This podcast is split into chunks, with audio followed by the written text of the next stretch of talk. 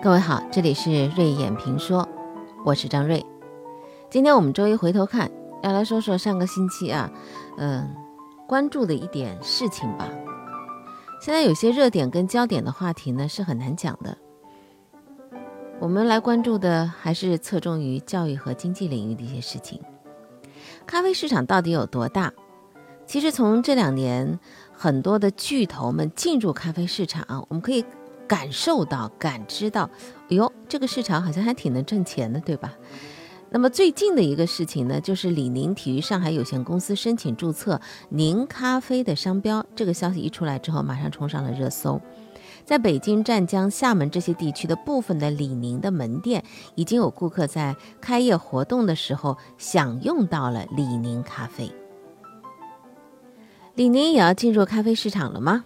那李宁公司在独家回应的时候啊，他说：“呃，宁咖啡的商标目前呢还是处在注册的阶段，什么意思呢？也就是说呢，我们现在还没有注册这个咖啡的商标啊。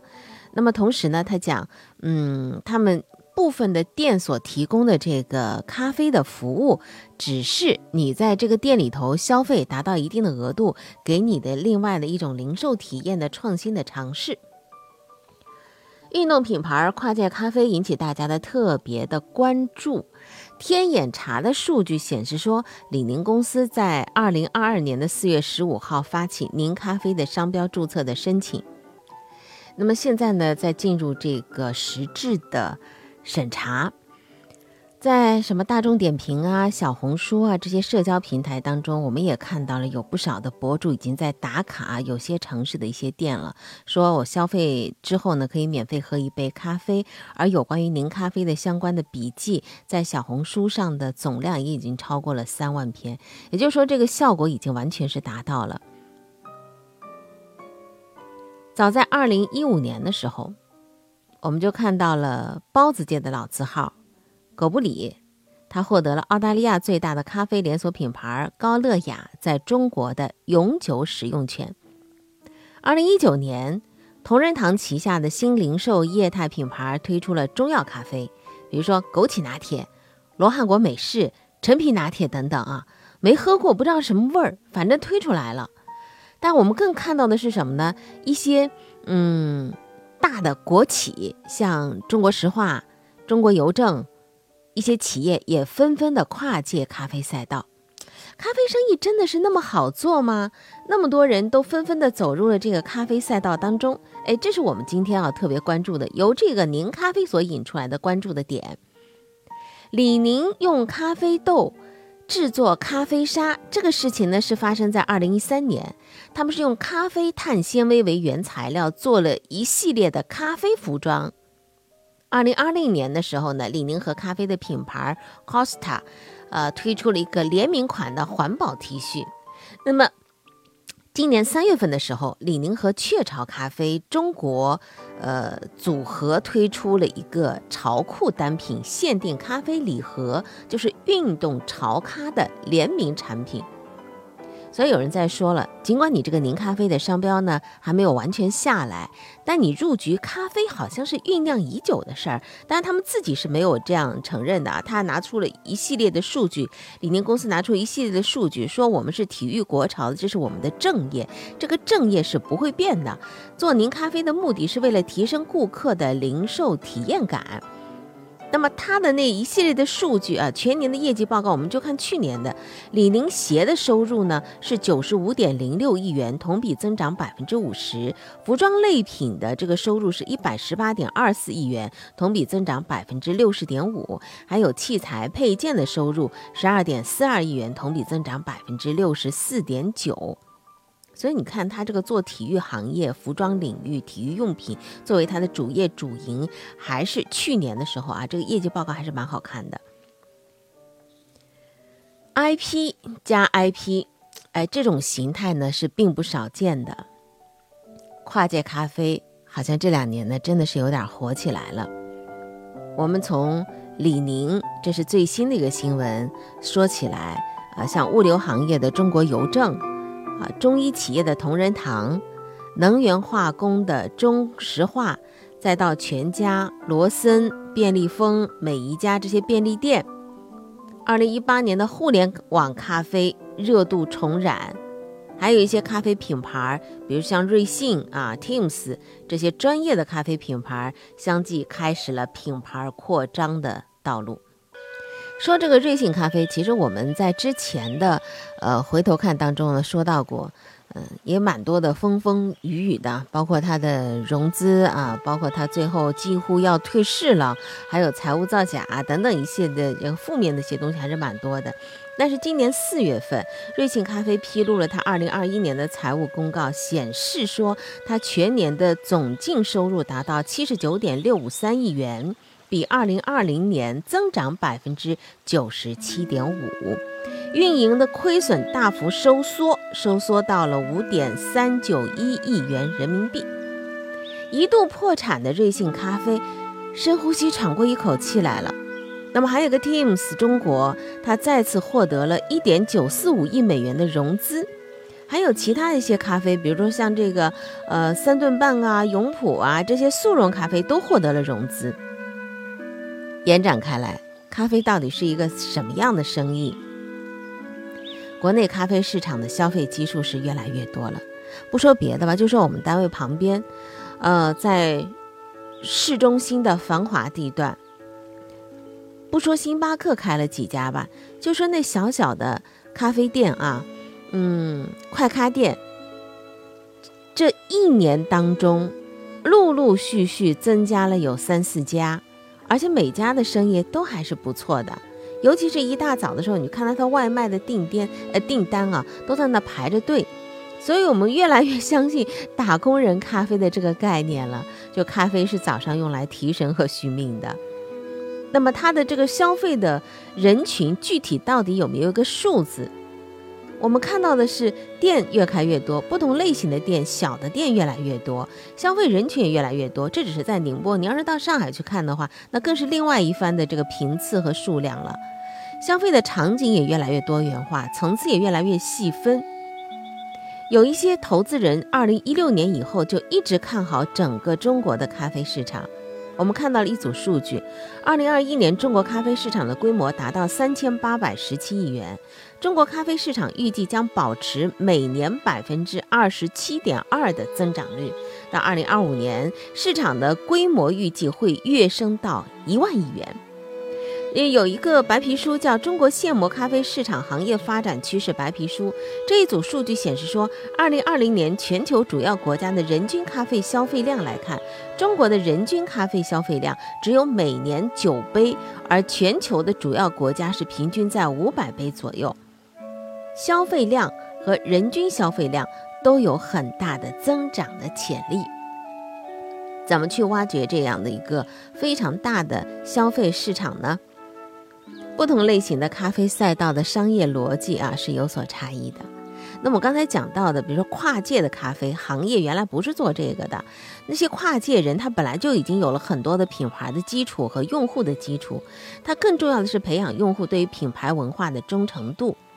像星巴克、瑞幸专门做咖啡的，他们更多的是在品质上推陈出新，打造社交空间。而便利店的咖啡还是在满足一个大众化的需求，它就像快餐的那种满足一样，对咖啡的那种刚性需求。二零一八年，中石油的昆仑好客咖啡项目成立了。二零一九年，中国石化的易捷全新品牌叫易捷咖啡出道了，双双入局了咖啡赛道。所以这就引发了市场对于加油站非油业务跨界营销增加效益的一个关注度。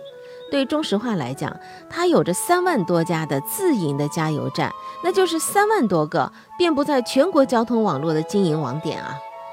二零二零年新冠疫情爆发之后，口罩一度成为稀缺品了，在中石化的“我有熔喷布”。谁有口罩机这样的个宣传口号出世之后，短短一天，他们就找到了合作伙伴了，对接完成了十一条的口罩生产线。一个月以后，中国石化的自己生产的和这个协作合作生产的口罩的日产量双双突破一百万只，这是二零二零年。那二零二一年，在看到火爆市场的螺蛳粉市场不断扩大之后。已经化身为跨界狂魔的中石化、广西易捷，他们迅速组建了一个研发团队啊，先后花了六个月的时间，推出了易捷捷螺蛳粉，进入了易捷销售渠道，面向公众。中石化是国内最大的石油化工集团。它近年来持续不断的在探索一些非油领域的市场，围绕着油品和中石化的易捷便利店这样的一个消费场景，不断的在寻找着利润的增长点。可能咖啡只是一个消费场景的尝试。你看，在加油站加油、充电、洗车的时候，顺便来一杯咖啡。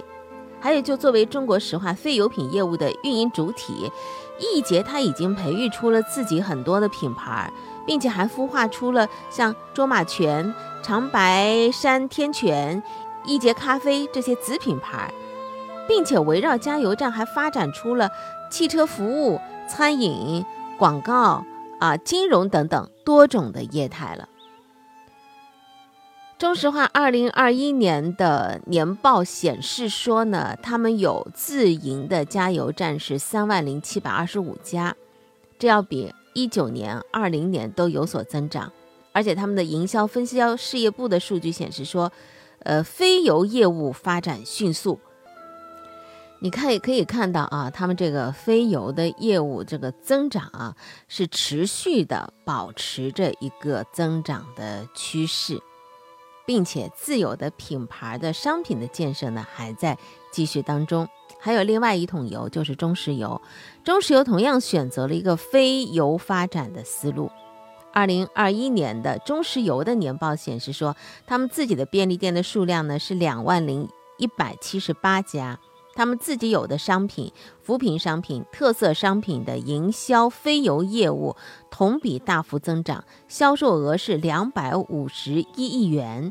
而且未来呢，要继续创新非油品业务的商业模式，还要电商平台的建设。我们这里看到的是一加一产生的一种效益，就是 IP 加 IP 产生的一种效益啊。那么对于像这种大国企来讲，又有着基础的用户啊，基础的这个呃线下的网点，自然是具有得天独厚的一些条件了。生活是志趣相投者的狂欢，听说事儿是对这种生活的赞同。周一回头看啊，星期一每到上班的时候，都是有一种特别的感叹，说这是最不愉快的一天。周一开心，周二开心，周三开心，周四开心，周五巨开心，周六很开心，周日也要有一点开心。嗯，这样鼓励自己做到呢，是有一点点难的。星期一早上，我们会伸个懒腰，对自己说：“哎呀，又要上班了，很正常，并不是因为你颓，而真的是啊，每个人都会有一种不愿意被场景所困扰的这个非自由感。”嗯，看过一个美剧啊，所以我们接下来呢，这个周一回头看要来说说这部美剧，挺有意思的。现在想想呢。呃，有意思在哪里呢？因为它很真实。这部美剧的名字叫《人生切割术》。在这部美剧当中，脑中塞满工作，以至于整夜失眠的打工人，终于能够在下班之后彻底摆脱焦虑了。因为在你的大脑当中，只要植入一枚微型的晶片，你一进入公司的电梯，就意味着切换成工作人格；当下班离开电梯，就切换回。生活人格，彻底和恼人的上司、无尽的工作说拜拜。公司之外，他们不会出现在你的记忆当中的。这是美剧当中的一个场景。小的时候，我们总能够幻想，总是幻想是什么？有一个跟我一模一样的人来分身啊，替我写作业啊，替我做家务啊，替我挨骂呀。但是现在，如果真的能够有另外一个你来承担你工作的痛苦，你愿不愿意呢？还真不好讲，我觉得还是挺惊悚的，是吧？虽然工作人格是你的一部分，但是你却不知道上班时间的你遭受着什么，因为一下班你就全都没有这记忆。在从那个陌生的办公室醒来的那刻起。工作人格就被剥夺了记忆，你只能够坐在电脑前重复着流水线一样枯燥而意义不明的操作，熬到下午五点，开心地走进电梯准备下班，电梯门关上又打开，发现自己又回到了熟悉的楼层，只是墙上的时钟指向早上的九点，你陷入了一种循环状态，无法离开，存在只是为了工作。老板喜欢这种工作人格的，像，呃。小婴儿一样，特别的听话脆弱，因为你到工作状态当中就是这个工作的人格，为工作而生，不会被私事儿干扰，效率最大化。在现实当中，企业想要让员工心甘情愿的效劳，还要费尽心思的去设计什么绩效考核、末位淘汰。而在这部美剧《人生切割术》当中的那个卢蒙公司，员工奖励有有吗？有，呃，指套。啊，橡皮，还有就是跟着音乐跳舞五分钟，这种哄小孩的小玩意儿就可以了。卢蒙公司把员工称为是大家庭的一员，精神的守护者。他们不鼓励体罚，但是员工犯错了呢，你要在休息室里头对着测谎仪把忏悔书念上十万八千遍，一直到你相信自己有罪。他们把创始人的话。奉为圣旨一样，在一个永恒层的地方，专门陈列着企业历代的 CEO 的雕像，来供员工膜拜敬仰。嗯，这是电视剧，这是美剧里面的场景啊，是不是有点恐怖？但仔细一想，好像还不是完全陌生。人生切割术的编剧他也说了。有些灵感就是来自于我自己真实的职场经历，无论是奇葩的团队建设和奖励，还是被当做啊慎言的公司的价值准则。他说，我认识一些在星巴克工作的人，他们也有类似的话术。我们不仅是在煮咖啡，还是在让世界变得更美好。二零二二二二零二零年之后的这个疫情。让我们很多人都有了居家办公的经历和体验。居家办公看上去你没有离开你的家的场所，但是你知道吗？在这种场景之下，你是二十四小时待命的，没有办法再借口去厕所摸鱼。你的工作人格被剥夺了时间和空间的感知能力，你的参照物就是墙上的钟表。诶，不少人在这个电视剧的后面啊，就感叹说。哎呀，上班这个事儿啊，本来就是一部发生在自己身上的惊悚片。想想也是，这两年我们看到不断的有一些员工在工作期间啊猝死，年纪很轻，有的是来自于新型的创新型企业、互联网企业等等，这些猝死成为新的都市传说。在内卷的职场氛围和老板的威逼利诱下，稍不留意，我们都会成为工作的奴隶。二零二零年发布的一份研究报告分析了五千五百十六例猝死者的尸体的解剖特点，诱因当中，情绪激动以二十五点六六百分之二十五点六六居于榜首，列入为第二位的是劳累，占比百分之二十四点五三。在人类学家的眼里啊，原始社会，人类不需要为物资发愁的。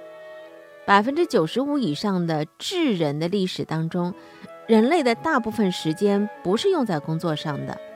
一直到中世纪的时候，劳作还是受到了昼夜、季节、风雨和节日的影响，因为仅仅节庆日啊就占到了一年将近三分之一。但是随着工业社会的发展，现代经济学中有一个相对稀缺性的理念，驱赶着人们延长工作时间，认为人的需求是无限的，而自然界能够为人类提供的生产资料是有限的。于是五花八门的监督手段就开始出现了。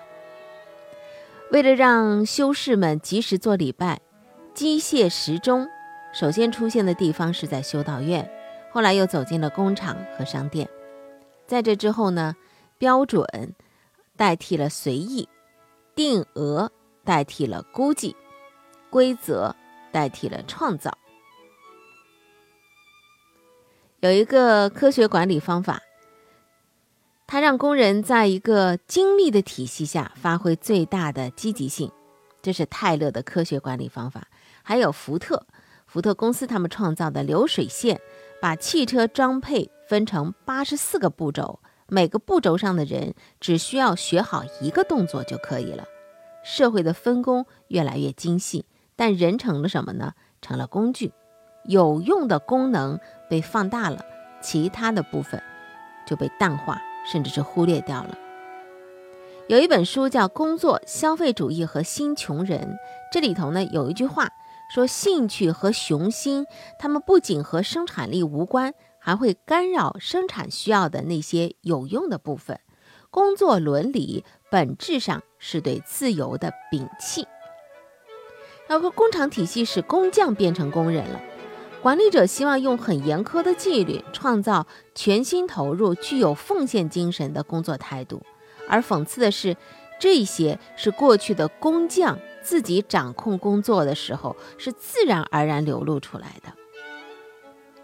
再说这部电视剧啊，这部电视剧当中的公司叫卢索公司，它的不同的部门呢，都是藏在迷宫一样的走廊尽头的，不同部门的人呢，相互之间也都是不认识的。啊，在现实生活当中，我们看到有一些很大的互联网企业当中，他们没有自己的真实的名字的，他们是花名啊，花名文化。比如说，你叫灭绝师太啊，那那个叫令狐冲啊，等等等等，这种不是自己真实的名字，它是阻断员工之间建立实质性的联系的可能性的。那么，你的花名就是你在这个工作场所之下的。工作人格，而你有血有肉的那个名字，那个人是被剥离在工作人格之外的。工作是为了什么？很多人告诉你说，工作着是美丽的。工作本来是应该可以帮助人们塑造健全的人格的。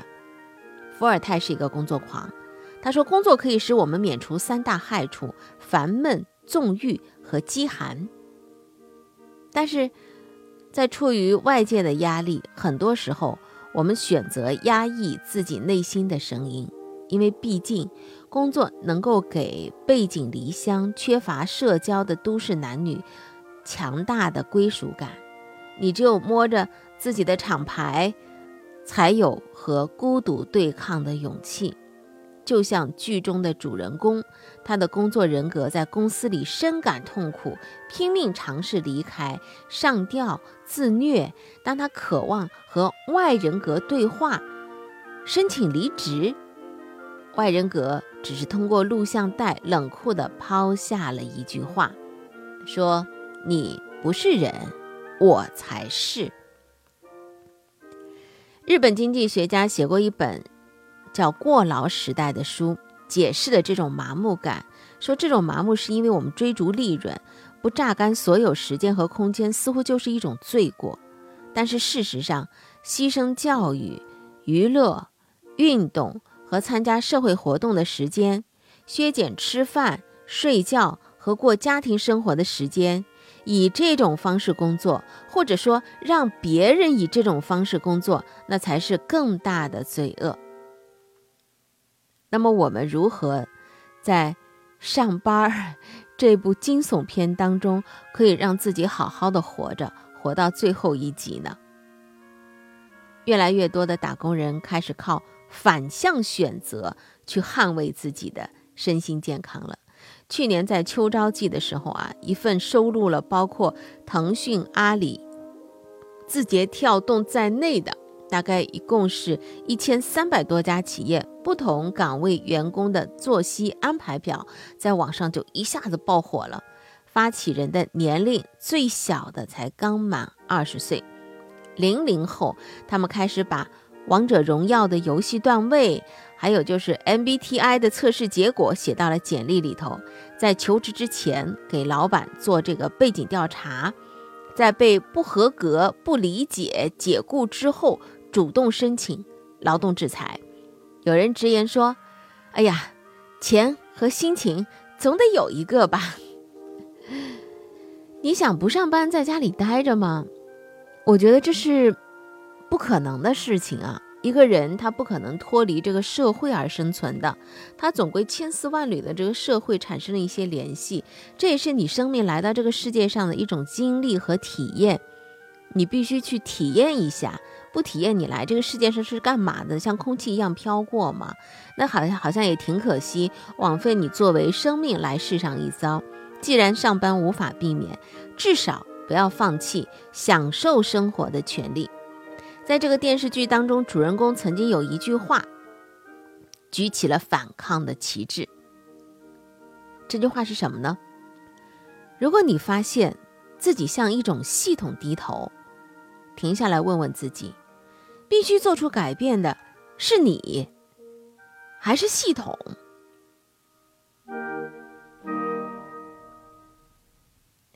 好，今天的周一回头看呢，就到这儿。我们下次有机会看到热点新闻的时候，继续跟您分享。现在说实话，这个周一回头看真的好难做啊，因为，嗯，您可以看到啊，当中有断档，不是我没做，是过不了审核关，一点儿都没有其他的什么特别的不宜的内容。但是很奇怪，不知道什么样的原因，也不知道什么样的关键词，呃，就是不断的被下架。机器人有的时候也应该多点人性的选择，对吧？看来我们的智能，人工智能还需要继续加油哦。